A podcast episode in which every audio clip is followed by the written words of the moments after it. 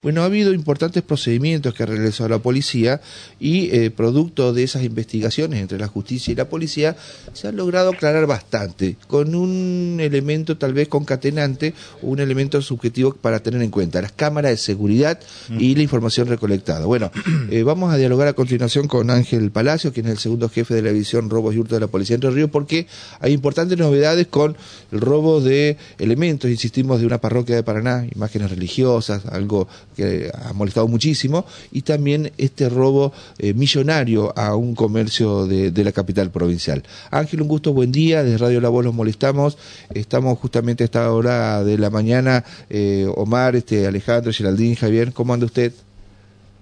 Javier, buen día, ¿cómo anda? Bien, bien, bien. Bueno, eh, coméntenos por favor de, de, esa serie de trabajos investigativos que han realizado ustedes de robos y hurtos, que ha dejado como resultado aclarar prácticamente estos hechos delictivos que habían conmocionado por un lado y afectado también este el funcionamiento de, un importante comercio en la Ruta 12. Sí, exactamente, Javier. El día 13, eh, los dueños de, de un desarmadero que rige bajo la razón social ALCO detectaron un robo eh, ocurrido el fin de semana, durante el fin de semana, donde una persona ingresó a las oficinas de ahí del, del comercio y luego de violentar eh, una caja fuerte, una caja chica, eh, sustrajo aproximadamente 2.200.000 pesos. Ajá. Bueno, personal de esta división de robo y hurto, junto con otras áreas de, de la policía, toma intervención en el lugar y bueno, eh, analizando los registros fílmicos del lugar y también con otros con otros eh, elementos probatorios que se recabaron en el, en el lugar, eh, lograron establecer la identidad de, del autor, quien había sido eh, lo que tenemos ahora exactamente el, el cuidador que, que, tiene poca antigüedad ahí en el desarmadero. Eh, y bueno, y desde ese día del hecho los familiares y los dueños del lugar no tenían noticias mismas. Ah, o sea, un empleado infiel sería, en lo que más o menos sería la historia. Sí, sí, un empleado que estaba a prueba hasta hace poquitos días. Es más, creo, el de tercer noche, el, el tercer eh, fin de semana que cuidaba el lugar. Sereno, entonces, el hombre. Sereno, exactamente. Y, pero ¿cómo pudo ingresar? Chico, porque muchacho de 36 años. Ajá, Ángel, ¿cómo pudo ingresar? Porque aparentemente había que tener algún dispositivo de seguridad bastante sofisticado, conocer las claves, tener llaves, y él, sí, este, sin violentar la, las puertas, pudo ingresar. Sí, exactamente. Para ingresar al lugar, eh, bueno, hay que tener la clave y bueno, este muchacho de alguna forma lo había conseguido a, a la clave de la alarma para desactivarla.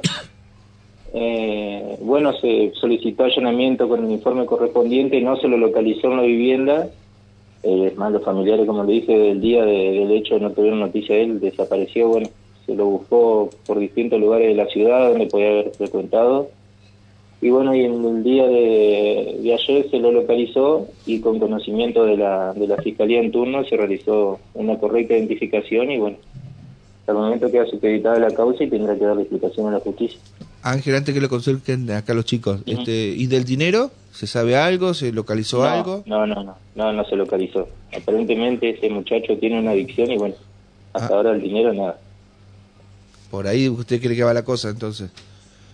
Y posiblemente sí. sí, mm. sí. Bueno, eh, eh, Omar, Alejandro. No. Bueno, y, y, con respecto al, al segundo suceso, ya, ya, le voy a seguir repreguntando por este, pero el otro que estaban, llamaban acá a la radio, si se sabía algo eh, con respecto a, al robo de, de una virgen y otros elementos de valor de una parroquia. En la iglesia de Santo Domingo Sabio, sí, Exacto. el de la imagen de la, de la Virgen del, del Cerro fue el, ayer, ayer en hora de la tarde. ¿Pero para qué roba Perdón, una, antes una ayer en hora de la tarde. Bueno, la persona que, que lo, se logró identificar, porque en el interior de, de la parroquia hay cámaras, es una persona de 50 años, aparentemente con problemas de alcohol en situación de calle. Bueno, la sustrajo, la, vendió, cuando fue localizado, bueno, dijo que no la tenía en su poder, que la había vendido ahí en, en una vivienda en barrio para acá, una señora que la compró, bueno, pensando que que este bueno este hombre la, la, había encontrado en la basura digamos uh -huh.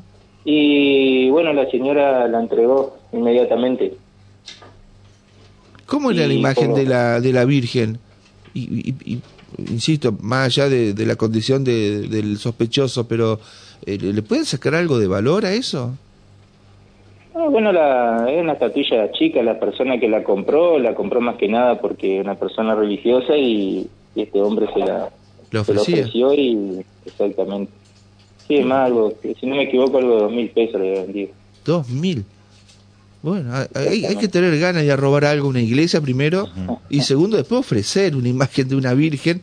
eh, Sí. A ver, yo no tengo Bueno. problema con una virgen, pero ir a comprarla. De, de todas maneras, comisario, es, es bastante común esto de ir a robar a las parroquias porque Ah. no es el primer hecho. Yo pensé que ¿no? comprar imágenes. No, no, Eh, no, no. el- las Sí, sí. imágenes eh, eh, creo que es el lo último, pero después hemos visto candelabros, este cosas. e Sí, pero se- Tal vez se justifica. Sí, porque anteriormente el día 5 la misma iglesia sufrió un robo de varios elementos de bronce, es más invaluable, un relicario eh, eh, no invaluable, la verdad que muy antiguo, y bueno, y otro elemento que bueno, si bien está identificada la, la persona por el, por, por el mismo medio de que se vi- se visualizó la- los registros fílmicos conjuntamente con personal de comisaría 13, se lo logró identificar hasta el momento no se han localizado bueno estas cosas que son de bronce que lo que tenemos que pueden ser vendidos en, en cualquier chatarrería no sé Claro, bueno, ahí tal vez ahí puede una lógica, no digo para justificar el robo, pero como son elementos de bronce, se le puede sacar Y- algún elemento, y en este algo de caso- dinero.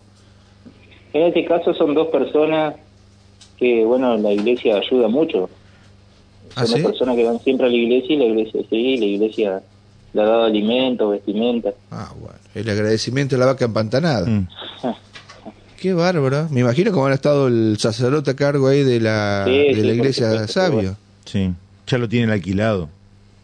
Claro, porque bien contaba Ángel dos hechos, pero creo que en el No, pero después, tiempo ha habido muchos más. Eh, en tiempo, incluso hasta en tiempos de pandemia ha sufrido. Ujú. ¿Usted le han recomendado, bueno, hay cámaras de seguridad, pero eh, cerrar en algún horario le- las puertas, aunque lo más lindo para Sí, una bueno, iglesia es que esté que- las 24 horas abiertas, pero con Sí. estas complicaciones van a tener No, que no, revisar. pero- No, esa recomendación no, porque ser una iglesia, bueno, ellos los tienen abierta en un cierto horario, más el oratorio que está abierto Claro. continuamente.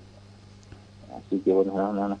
Bueno, no quedé impactado con lo de la, lo de la Virgen, insisto. Robar una imagen de una Virgen, bueno, yo no sé, no me entra en la cabeza, pero después salir a la calle y venderlo y que haya gente que encima lo compre, Sí. este, así nomás por, por naturaleza, este, raro. Pero bueno, eh, lo han logrado. y ahí uno no puede aducir desconocimiento, porque no es que estén robando imágenes de vírgenes o de, o de algún santo de alguna parroquia todos los días, ¿no? Usted sabe a, a lo que viene de aportaba Alejandro, en Nogoyá se robaron elementos del interior de la basílica, eh, en Victoria también, después la policía con un buen laburo los recuperó, pero es como que hay bastantes casos en distintas ciudades de que los delincu- delincuentes, bueno, estas personas que buscan cualquier cosa para, para después de vender, este, no tienen problema de meterse eh, en una iglesia y realizar estos actos que a la, a la comunidad religiosa lo- lo- lo- los enoja y los molesta muchísimo. Bueno, eh, no sé cómo tienen este, algunos otros hechos que están investigando, si se pueden anunciar en, la- en el trabajo en sí con, con respecto a situaciones porque han sido dramáticas. Sé que ustedes este, han trabajado en asaltos y otros hechos violentos. Eh, si han tenido novedades en, en algunas eh, cuestiones que están trabajando en conjunto con la justicia. Bueno, no, hasta el momento se, se continúa trabajando normal, digamos, con distintos hechos eh, delictivos suscitados ahí, tanto como el, el hecho que ocurrió hace, no recuerdo bien la fecha, ocurrió, si no me equivoco, hace aproximado un mes ahí en jurisdicción de comisaría tercera, donde ingresaron y bueno, maniataron Ah, al padre de sí. su hijo, bueno, se, se realizaron allanamientos, eh, bueno, en Buenos Aires y, y también acá en la ciudad de Paraná, y bueno, se continúa trabajando con, con esos hechos, tanto con el material eh, que se secuestró en el lugar, eh, telefonía celular y, y bueno, y otros elementos. Está muy bien. Bueno, comisario Palacios, gracias por habernos atendido esta hora de la mañana. ¿eh? Ha sido un gusto, como No, siempre. Por favor, por favor, Javier, que tenga buen día. Fuerte abrazo. ¿eh? La palabra del segundo jefe de la división Robos y Hurtos, bueno, dando detalles de estas dos particularidades con incidentes eh, vinculados con hechos de inseguridad. Uno eh, lo ocurrido en la iglesia eh, Sabio, y el otro, el robo de 2.200.000 pesos. Va a ser difícil que encuentren el dinero, pero bueno, por lo menos el sospechoso ya está identificado, era un sereno justamente de este desarmadero, quien ha quedado vinculado con la causa judicial por este suceso acontecido este último fin de semana en, en la zona de San Benito.